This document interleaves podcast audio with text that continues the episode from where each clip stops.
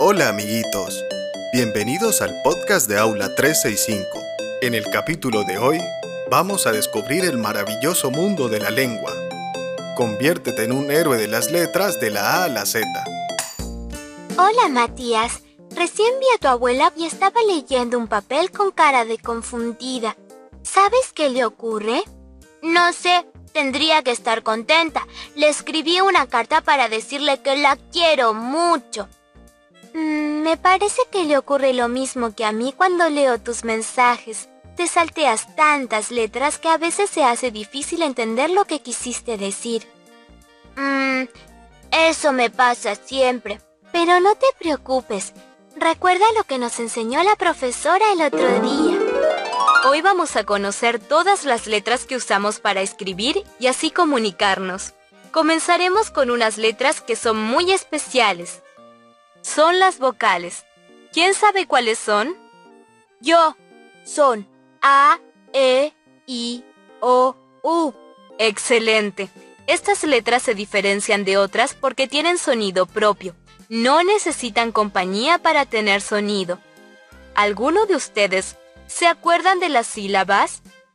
Eran esos trazos de palabras, ¿no? Bien, muy bien. Como cuando digo casa.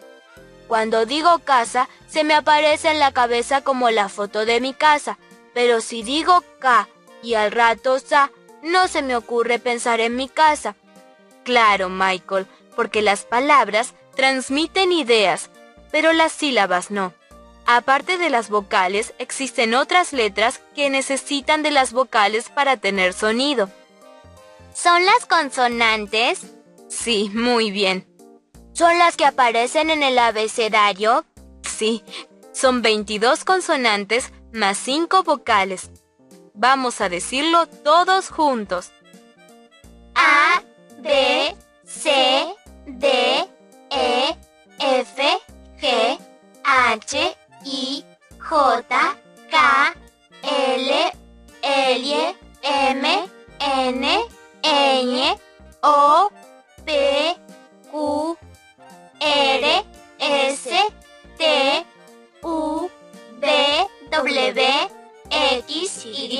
Z. 27 en total.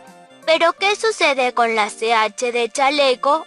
A veces me cuesta encontrarla en el diccionario. Qué buena pregunta. Es una letra que se forma con la C y la H. Si buscamos en el diccionario palabras con CH, es muy probable que las encontremos en la C. Lo mismo pasa con la L. Pero a veces la misma letra se escribe de distinta forma, ¿no? Claro, Matías. A veces la gente escribe en minúscula o en mayúscula, en imprenta o en cursiva. Tenemos que rehacer la carta para mi abuela. Manos a la obra. Se conviene utilizar la imprenta mayúscula para que sea más fácil para ella entenderte. Escribamos una nueva nota con muchas palabras que le digan a la abuela cuánto la quiero. ¡Qué divertido! Continuemos aprendiendo. Creo que no tienes ganas de ayudarme a armar el álbum de fotos. No hiciste lo que te pedí. No te entiendo. Leí con atención e hice todo. Busqué fotos de un jazmín, una rosa, violetas, una margarita. ¿Qué era lo que querías?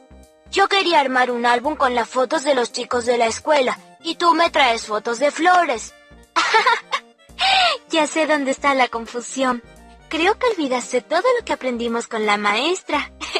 ¿Recuerdas cuando nos explicó lo de sustantivos propios y los comunes? Hoy vamos a comenzar nuestra clase haciendo un juego. Yo escribiré varias palabras en la pizarra voy a formar dos grupos. Ustedes tendrán que explicar por qué los armé de esa manera. Grupo 1. Colita, Córdoba, Marta, Miguel, Martín, España, Rafael. Escuchemos con atención nuevamente. Colita, Córdoba, Marta, Miguel, Martín, España, Rafael. Grupo 2. Marcador, León, Tijera, Amor, Plaza, Tierra, Pasto, Gorila, Calor. Escuchemos con atención nuevamente. Marcador, león, tijera, amor, plaza, tierra, pasto, gorila, calor. ¿Alguien ya lo sabe? Uno de los dos grupos sí, son nombres de personas, y uno de un lugar o una provincia, y otro de un país. Está muy bien. El primer grupo está formado por el nombre de lugares, el nombre de personas y de mascotas. Se llaman sustantivos propios. Siempre se escriben con mayúscula. Veamos un ejemplo. Sol y sol. El primer ejemplo es un nombre y el segundo se refiere a un astro. La palabra sol, que designa el nombre de mujer, va con mayúscula. ¿Qué pasaría si no la uso? No sabríamos con seguridad que está nombrando a la persona que se llama Sol y podríamos pensar que está hablando del astro y sería muy confuso. Bien, ¿y qué ocurre con la segunda lista? ¿Quién se anima a decir por qué las escribí en el mismo grupo? Allí puso animales como el gorila.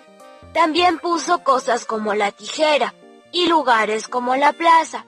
Todas las palabras que se usan para designar objetos, sentimientos, lugares, sensaciones y animales tienen una denominación especial, sustantivos comunes. Estos van con mayúsculas solo cuando inician una oración. Por ejemplo, osos, leones y elefantes. Debo pedirte perdón. Escribí muy mal mi carta y por eso no entendiste nada. Querías un álbum de amigos, no de flores. Pensé que te estaba interesando la jardinería. Sigamos aprendiendo con Aula 365. Recuerda que en la descripción encontrarás links para descubrir más contenidos asombrosos. Ahora es momento de un recreo. ¡Despierta! El nuevo reto está bastante picante. Prepara leche y galletitas que esto comienza ya. ¿Es verdad que solo usamos el 10% de nuestro cerebro? Eso es muy poco. Me suena que es falso. Exacto. Según los neurólogos, utilizamos casi el 100% de nuestro cerebro. Es uno de los órganos que más energía consume. Aun cuando no hacemos nada, el cerebro tiene que controlar que los órganos funcionen con normalidad. Un simple movimiento como abrir y cerrar la mano requiere mucho más que la décima parte de nuestro cerebro. Incluso cuando dormimos, el cerebro está en constante actividad. Hay tantas versiones de este mito que hasta se lo atribuyen a Albert Einstein, pero él nunca dijo algo así. ¿Es verdad que los toros odian ver el color rojo? Y olé. Yo diría que esta afirmación es falsa. ¡Bravísimo! que los toros odian el color rojo fue un mito que se creó a partir de las corridas de toros. Los matadores adoptaron ese color porque se confunde con la sangre y al ser un color llamativo aumenta el dramatismo de la corrida. La realidad es que los enfurece el movimiento de la capa que llama su atención. Y no ocurre con todos los toros. Hay algunas razas que son más violentas que otras, como por ejemplo los toros de Lidia, que son una de las más tradicionales. ¿Es verdad que la telaraña es más fuerte que el acero? Mi sentido arácnido me dice que es verdadero. Así es. Aunque a primera vista nos pueda resultar ilógico, si comparamos una telaraña y un pedazo de acero del mismo espesor, podemos concluir que la telaraña es cinco veces más resistente. Esto se debe en gran parte a que su estructura, diseño y propiedades físicas permiten que se rompa un solo hilo, mientras que el resto permanece intacto. La durabilidad no se debe únicamente a qué tan resistente es la telaraña, sino a cómo se transforma mientras se estira. ¿Es verdad que los humanos tenemos más de cinco sentidos? ¡Increíble! Me parece que esto es falso. No, Aulis, esta vez no diste en el clavo. La idea de que solo tenemos cinco sentidos se la debemos al filósofo griego Aristóteles, pero en la actualidad, científicos y filósofos han planteado que existen más de 20. Algunos son la equilibriocepción, que es el sentido que nos permite seguir de pie, la propiocepción, que nos permite ser conscientes de dónde está cada parte de nuestro cuerpo, o la nocicepción, que es la encargada de registrar los impulsos que nos provocan dolor. Es muy difícil definir qué es un sentido. Por eso los expertos aún no se ponen de acuerdo. Algunos afirman que tenemos 33 sentidos y otros que tan solo 3. ¿Es verdad que los peces solo tienen 30 segundos de memoria? Profe, ¿cuál era la pregunta? Creo que voy a adivinar. Es falso.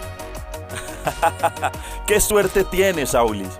Aunque este mito tomó notoriedad después de ver a Dorian buscando a Nemo, varios científicos han hecho experimentos con peces donde se los estimula con comida y pasado el tiempo los peces siguen respondiendo a estos estímulos.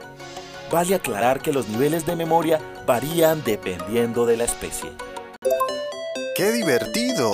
Continuemos aprendiendo. Me encanta que estemos jugando este juego nuevo que trajiste.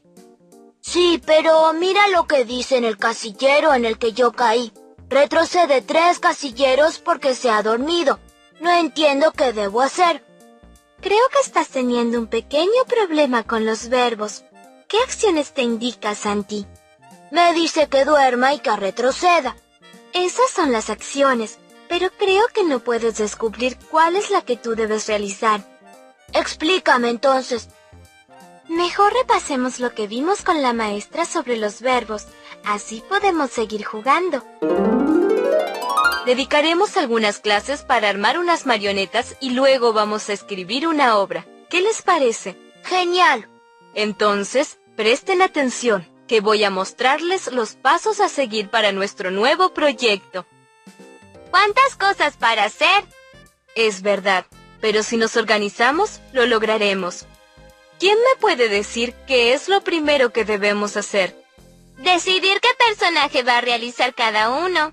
Exacto. La primera acción es decidir.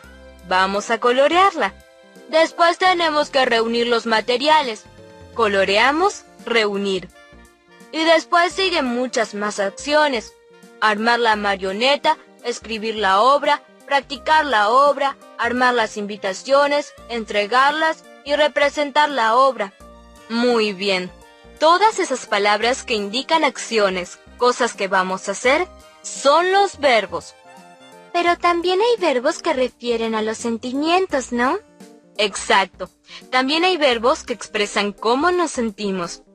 Se me ocurre, por ejemplo, para agregar a nuestra lista, disfrutar de cada etapa. Perfecto. Disfrutar es un verbo que indica algo que se siente. ¿Qué otros verbos del sentir podrían agregar a esa lista de trabajo? Alegrarse con el trabajo. A mí me parece que nos tiene que gustar lo que hacemos, que tenemos que estar conformes. Estupendo. Miren cuántos verbos para expresar cómo nos sentimos. Pero nos faltan otros. Hay algunos verbos que corresponden a los verbos del ser, que son ser, estar y parecer. Ser solidarios con los amigos, por ejemplo. Perfecto. ¿Qué más podemos incluir en nuestra lista de verbos de este proyecto? Estar comprometidos con la tarea. Y parecer tranquilos en la obra, aunque no lo estemos. Estoy de acuerdo con eso. Vamos a ponernos a trabajar para poder estar tranquilos de verdad. Ahora ya entiendo. Retroceder es el verbo que yo tengo que obedecer. No sé si lo entendías, porque no recordabas lo que había explicado la maestra o porque no querías perder. No, no lo recordaba. La que siempre se acuerda de todo eres tú. Sí, y recuerdo que me ibas a invitar a cocinar con tu abuela. Tienes razón. El verbo cocinar es uno de los que más practica la abuela en casa. A mí me encanta cocinar. Eso está bárbaro, pero me parece que tienes que concentrarte en otro verbo. Juega, te toca a ti. Yo ya retrocedí. ¡Qué divertido! Continuemos aprendiendo. Mati, ¿qué es eso que guardas tan misteriosamente? Es algo que quiero mostrarte. Un regalo que le hice a mi papá para regalarle para su cumpleaños. Me encanta, Matías. Muéstrame, vamos. Es una historieta de la vida de mi papá. Comienza cuando nació en el barrio de Bermúdez. Dice, él nace en Bermúdez. Es un niño simpático, pero algo gruñón. Sigue. Te leo el próximo cuadro. Tiene seis años y empieza el primer grado para ver si de una vez aprende a leer y escribir. Me gusta, Mati, pero creo que tendrías que corregir los tiempos verbales para dar idea que son hechos pasados. No te entiendo. Recuerda lo que dijo la maestra. Veremos una clase muy particular de palabras. Palabras que nombran acciones o estados. ¿Recuerdan de qué clase de palabras estoy hablando? De los verbos. Exacto. Veamos. Yo escribiré una oración en la pizarra y ustedes me dirán cuál es la acción que en ella se produce, es decir, tendrán que identificar el verbo de la oración. Anoche vimos una película en la televisión. Vimos es el verbo, es lo que hicimos anoche. Muy bien. Y en esta oración, siempre juego con mi hermano a las cartas. Juego. Esa es fácil porque yo siempre juego.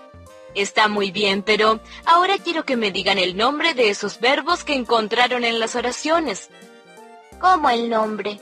Para nombrar el verbo usamos su infinitivo. Los infinitivos terminan en ar, er o ir. Esto es como si dijéramos que el nombre de vimos es ver, termina en er. El segundo verbo, eso que tanto le gusta hacer a Matías, es jugar y termina en ar. Por ejemplo, si digo, yo miré escaparates, de miré, el nombre del verbo sería mirar, también termina en ar. Muy bien, estamos buscando los infinitivos de algunos verbos. Todas las palabras, y por supuesto también los verbos, tienen una parte que nunca cambia. Esa parte es la raíz. Por ejemplo, si yo te digo, ayer corrimos una carrera, ¿cuál es el verbo? Corrimos y el infinitivo correr. Bien, si le quitamos la terminación que es er, queda la raíz de la palabra que es cor. La parte del verbo que nunca se va a modificar, aunque digamos corrimos, corrí, correrán, corrirían. Decimos que todos los verbos que terminan en ar forman parte de la primera conjugación. Cantar, llorar, estudiar, jugar, brindar. La segunda conjugación reúne a los verbos terminados en er. Correr, comer, querer, tejer, aprender. Excelente. Y los verbos de la tercera conjugación son los terminados en ir. Partir, destruir, salir, vivir, repartir. Además, deben saber que las acciones pueden estar realizadas por una o varias personas. No es lo mismo si digo, yo presté mis marcadores, que si digo, nosotros prestamos los marcadores.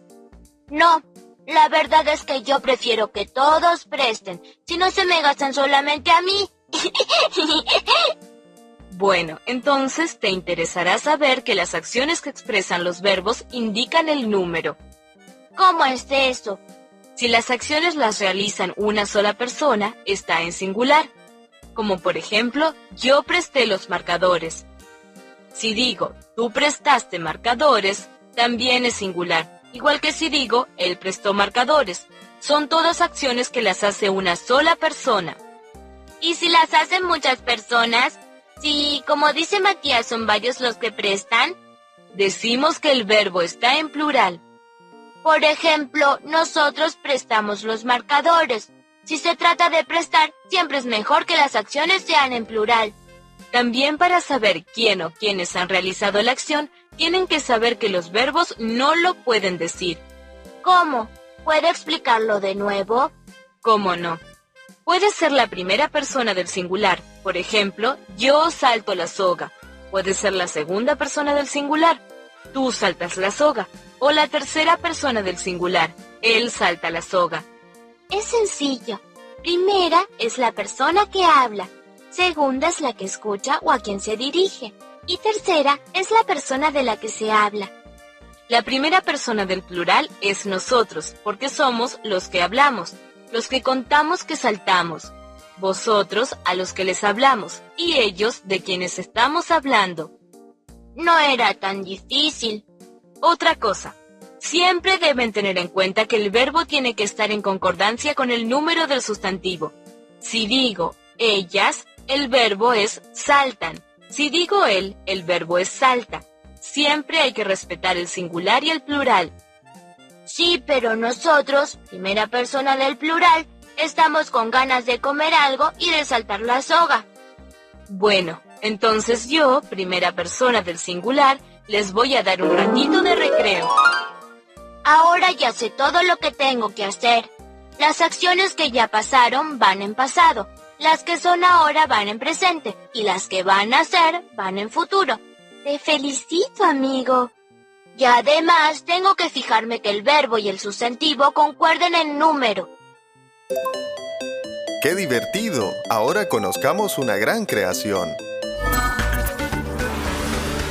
Ya en los monumentos del antiguo Egipto encontramos extraños jeroglíficos que tal vez constituyan ejemplos primitivos de criptografía.